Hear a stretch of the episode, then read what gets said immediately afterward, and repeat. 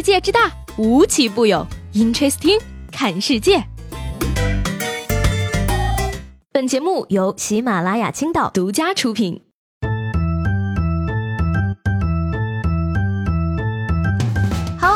欢迎收听本期的 Interesting，我是西贝。七月份刚过去，你的现男友是不是就变成前男友了呢？霸占了一个多月的微博热搜之后呢，韩商言这三个字儿终于从我的视线里消失了。然而呢，我的耳根子却并没有彻底的清净，我的小姐妹们依旧抱着手机满眼桃心的给我安利，因为陈情令开始发糖了。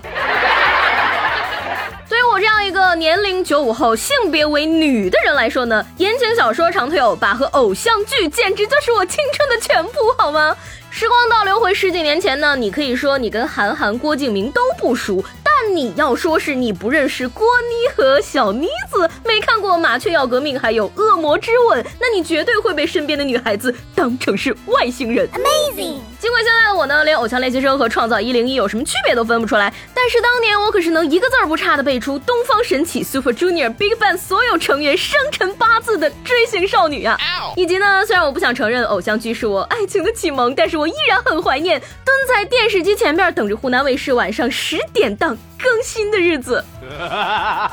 是什么？能一扫你起早贪黑在题海披荆斩棘的苦累？是什么能让你不动脑子却还可以吃瓜吃得津津有味？又是什么伴随着九五后的我们成长，一路不曾缺席？当然是狗血的国产偶像剧。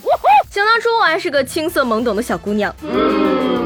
就连上补习班前都得匆匆扫一眼羞耻的，一起来看流星雨，一起又看流星雨。零九年，这个家喻户晓的狗血青春偶像剧席卷了无数少女，或许还有少男的心中，不仅带火了当时的一票新生代演员，而且呢，其中的什么片头曲、片尾曲、插曲，通通火爆了街边的两元店和 KTV。霸道少爷爱上倔强女学霸的故事如火如荼的讲了一年又一年，而兄弟爱上同一人反目成仇也是其中的经典戏码，诗意发报重现荧屏。但当时我们就是吃这一套，就算是杯子可以绕地球好几圈的香飘飘硬广戳在剧中闪闪发光，也可以看得捧腹大笑，感动到一把鼻涕一把泪。而且呢，因为那时太年少，以至于很不能理解父母以及大哥哥姐姐们对我们投来的鄙夷的目光。打扰了。然而呢，弹指一挥间，十多年过去了啊，我手里的言情小说换掉了二次元童话般的封面。从那个时候看着长大的加油男孩组合呢，也不再是左手右手一个慢动作了。而曾经让我代入感最强的偶像剧，尤其是国产偶像剧，不仅不进步，还一步比一步更退步了。这两年能听说的那些呢，全都是改编自小说，几乎没有原创剧本的出现。而且呢，改编也不好好改，小说主角的喜好都已经肆无忌惮了，偶像剧。却还是那些套路，一个赛一个的挑战观众智商的底线。虽然说呢，玛丽苏、傻白甜落伍之后呢，偶像剧一直在寻求突破。于是呢，为了让剧中的女主角变得强大起来，他们就被赋予了各种体面的身份。玄幻剧里边他们是圣仙，是妖神；古装剧里边他们是将军，是皇妃；民国剧的话，那一定是家族产业临危受命的继承人。而到了现代剧，他们又是华尔街高管、翻译官、谈判官。但是这些剧通常都是由网络。IP 改编是年轻作者们 YY 的产物，在其中我们既看不到社会现实，也看不到作者对人生的思考。而且呢，女主角的强大往往只表现在两个方面：基础版遇到的男人都爱我，升级版小白兔黑化心机婊。虐死负心汉呐！当女主角的人设都是套路的时候，男主角的人设就更不用说了，从来都只有两种好吗？那就是天才和豪门。现在反而发展成了不是豪门贵公子家的英俊天才少年就不配爱上女主。而且呢，身份是学生的女主角通常都会去勤工俭学，也不知道他们哪来那么多的时间。而且打工的地方呢，一般都是什么咖啡店、西餐厅、游乐场等等。更巧的是呢，女主角打工的餐厅一定是男主家的产业，而女主角。那也会因为一个完全不是必须的理由而必须住到男主角家里去。明明在夏天的时候呢，女主角也没有少穿什么小吊带啊和露脐装之类的。而等到两个人住在了同一个屋檐下之后呢，反而睡衣露了半个肩膀，大家就都要脸红。而洗完澡出来穿着清凉的时候，一定会突然偶遇或者撞上对方，然后就会发生女主尖叫、捂眼睛的剧情。而且呢，很多看起来人设非常完美的男主角呢，都会有一个非常无聊的小秘密，比如说怕黑、怕水、怕高、讨厌喝牛奶、不喜欢吃菜花、害怕毛毛虫等等。而发现这个秘密，用这个秘密捉弄男主，再帮男主守护这个秘密的人，往往都是我们的女主角。而男主角如果幼年时期有过一个喜欢的小女孩，这个小女孩一定就会是长大后的女主角，而不会是别人。而当两个人发生了误会或者争吵的时候，闭着眼都能想象到外面的天气一定是瓢泼大雨呀。至于男主角身边的人呢，通常呢他的妈妈只有两种性格，而这两种性格呢要看女主角的人设来决定。如果女主角呢是一个什么也不会的智障，男主的妈妈可能就是，哦这个小可爱就是我未来的儿媳妇儿。如果女主角呢是个清秀倔强、勤劳的野草型人设的话，男主角的妈妈一定会甩下一百万给你，赶紧离开我儿子。而且如果说男主角还有兄弟姐妹的话，那他们对待女主角的态度也只有两种：要么常的冷淡，极其的讨厌；要么极度的热情，不断的撮合他们两个。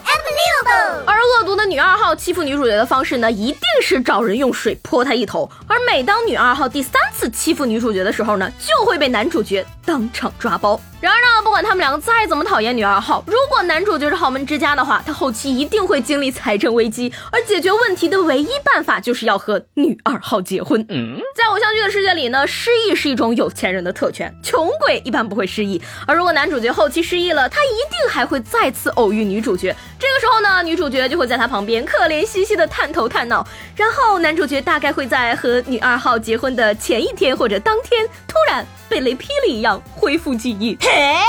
总而言之呢，希望大家能够知道一个冷知识：这个世界上呢，只有两部伟大的偶像剧，他们的名字叫《一吻定情》和《流星花园》，其余的所有偶像剧都是他们的变种和结合。其实听到这儿呢，很多人，尤其是直男朋友们会发出一个疑惑。既然偶像剧套路这么多，你们看了开头就知道结尾了，可是为什么还是这么喜欢看呢？答案很简单，在现实生活中的那些男生或者男朋友给不了的，偶像剧里面全都有。你比如说呢，女孩子生病发烧的时候给男生打电话，偶像剧的男主角会告诉你躺在床上不要动，我去给你买药，还有粥，十分钟之后给我开门。而你的男朋友呢，只会跟你说我在团战，我靠，死了死了好？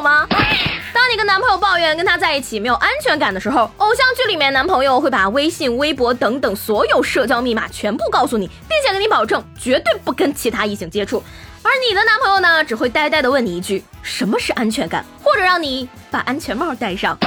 偶像剧里面的男神打篮球比赛的时候，四周围满了看他打球的女孩子，而他却只朝着你走过来，笑着对你说：“我需要你的加油。”而现实中，你的男朋友穿着掉色的球衣，隔着十米都能闻到味道的球鞋，以及对坐在看台上的你视而不见。偶像剧里的男朋友全身都是奢侈品，而你的男朋友只会去抢优衣库的联名和莆田造的 AJ。偶像剧里男朋友法拉利劳斯莱斯坐拥数百亩的鱼塘，而你的男朋友 OFO 的幺九九还没有退回来。偶像剧里男朋友很专一，心里眼里都是你，霸道的把你占为己有，不跟其他女生搞暧昧，还把你介绍给自己的朋友和家人。而你的男朋友呢，却经常性的看美女直播，平时你问他要口红都很难，却能疯狂的给不露脸的女主播刷十万块钱的礼物。当跟男朋友吵架的时候呢，偶像剧里边男朋友转身就是一个壁咚，用他的嘴堵住你的嘴。而你现实中的男朋友，我受够你了，一点小事就这么烦，分手。当你们过纪念日的时候呢，偶像剧里的男朋友一定会在下课或者下班后，在你的教室或者公司门口等你，怀里抱着跟他一样高的熊，一阵摸头杀之后，当着所有老师、同学和同事的面把你抱走。而你现实中的男朋友只会游戏中、游戏中、游戏中，不记得今天是什么日子。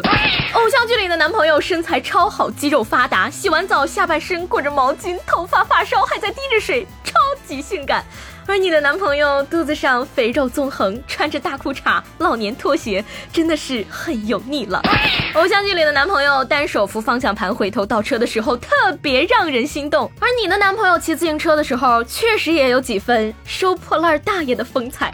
偶像剧中男主角身上的香味是衣服上散发出来的清香，而你的男朋友身上的味道只有昨晚残留下来的火锅味儿。